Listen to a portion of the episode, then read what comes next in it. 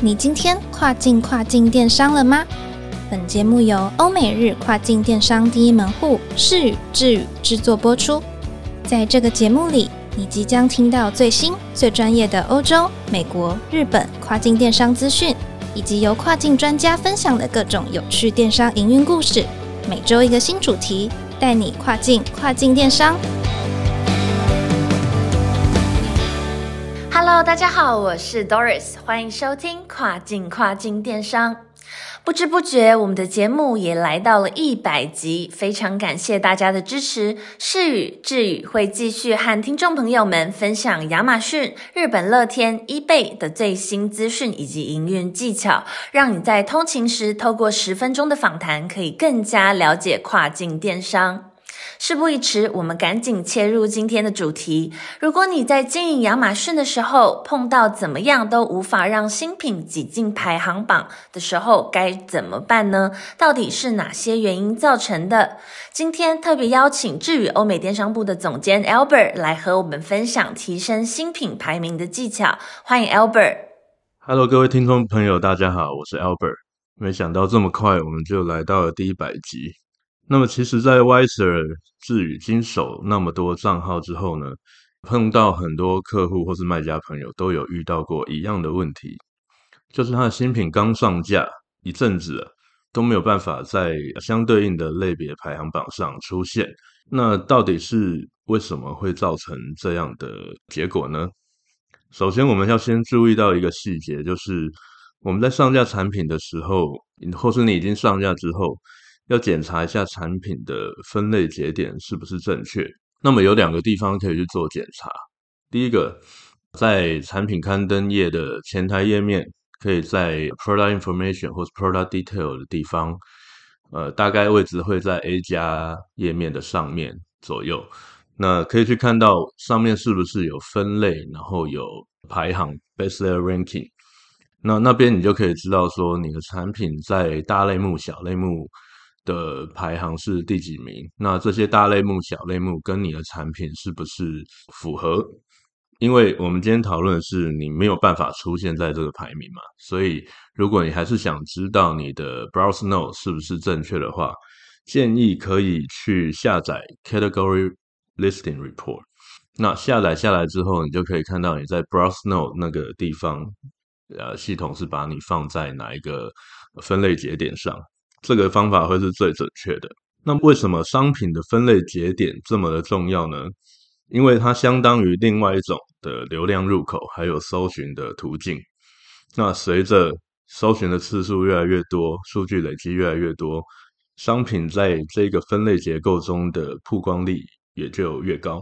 那不同的分类节点呢？亚马逊会分配给它不同的自然流量。那不同的分类节点，它背后所关联到的客户类型也会不同，所以增加分类的节点，或是让分类节点越细致化，除了可以让商品有效的避开竞争激烈的产品分类，从其他分类去获得流量之外，也可以大大提升产品的转换率。先举个例子，如果你卖的是男生的棒球帽。然后你在选择分类的时候，你只选择了男性配件，跟你在选择到男士棒球帽这两种分类，男性的配件它虽然代表的是更多更广大的受众，但是太广泛了，可能找皮带了也会看到你，找领带了也会看到你。那如果你把你的最小类目就是很精准的定在男性棒球帽，那消费者在搜寻男性棒球帽的时候，你就更有机会在比较前面的位置出现。那转化率越高，代表着你的 best seller ranking 也会更好。那你的产品的就会更容易被消费者搜寻到。接下来我要跟大家聊聊影响新品进入排行榜的因素有哪些。一个大前提就是销售量和转化率。那我们要怎么样去增加我们的销售量和增加我们的转化率呢？第一个主要其实还是刊登页面的 SEO，你要真的要做到位。SEO 包括两个部分，一个是关键字的 SEO，一个是图片的优化。那第一个关键字的设置，特别是新品标题的关键字最重要，因为相关性和搜寻关键字的匹配度一定是越高越好。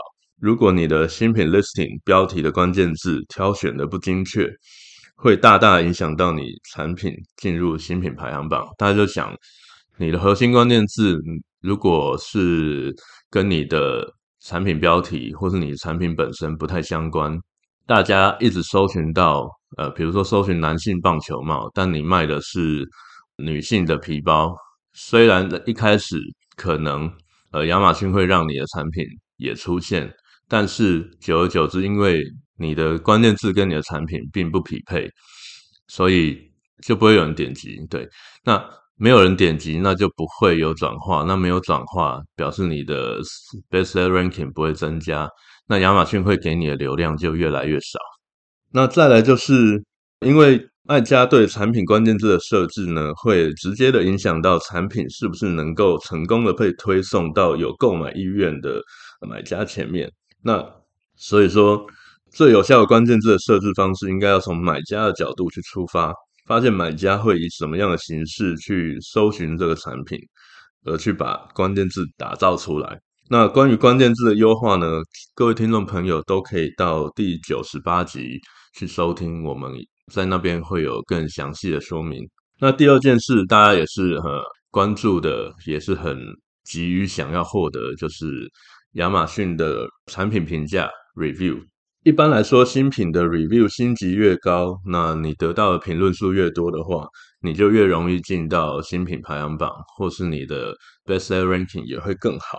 那这边简单的去跟大家分享，要如何有效的获得评论。第一个，Amazon Fine，假设你对你的产品品质是非常有信心的。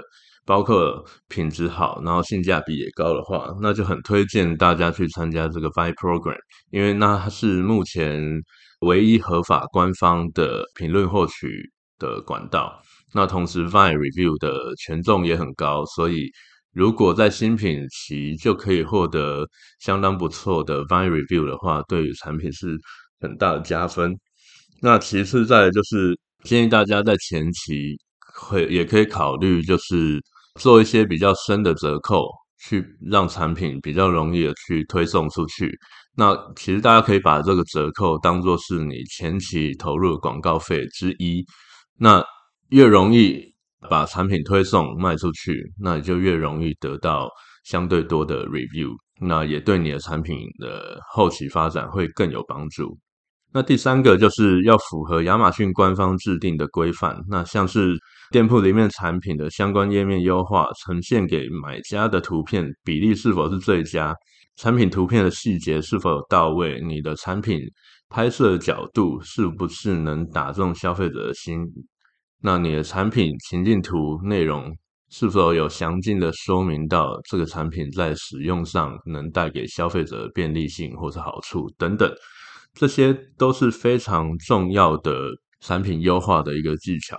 那比如说主图的话，你可能至少要一千六乘一千六，或是甚至两千乘两千以上的解析度，而且要白底去背。产品本身要达到这张图片的百分之八十五等等。哦，这些都是最基本也很重要的产品优化的技巧。那最后一个就是合理的价格。建议大家在上架前一定要做好详尽的市场分析，还有市场调查，因为你必须考量到折扣的深度、运费，包含到呃可能一定比例的退换货率等等，把这些成本考量到你的售价里面，去计算出一个你有毛利，但呃也不会脱离市场行情太多的价格，这是至关重要的，因为脱离市场价格带来太多的产品。在转化率上一定会是比较弱势。那尤其你在新品的时候，你没有任何产品 review，没有任何的 recommendation，但你的售价又高的话，其实在一开始要获得订单其实是相对比较难的。因此，在前期最重要的价格制定上，一定要经过精密的计算，确保自己在一定的折扣空间里面还能保有获利。哦，在后期在操作上会对经营会比较有利。OK，那以上就是我今天的分享。顺便先祝大家兔年行大运，新年快乐！我是 Albert，那我们下次再见了，拜拜。好的，非常谢谢 Albert 的分享，希望卖家朋友们也都能够利用这些技巧，成功让自家商品进入排行榜哦。最后也别忘了每周二早上八点钟准时收听跨境跨境电商，让我们带你跨境跨境电商。我是 Doris，我们下周再见喽，拜拜。